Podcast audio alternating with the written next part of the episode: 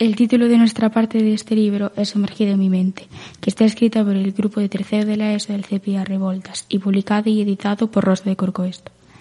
Melissa nunca llegó a entender el porqué de su peculiar vida, pero de pronto, al conocer a Marcos, un chico con también una interesante vida, todos los secretos salen a la luz.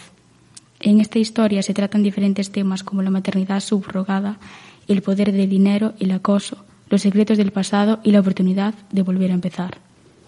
Nos repartimos el trabajo entre toda la clase, haciendo al menos un capítulo cada uno.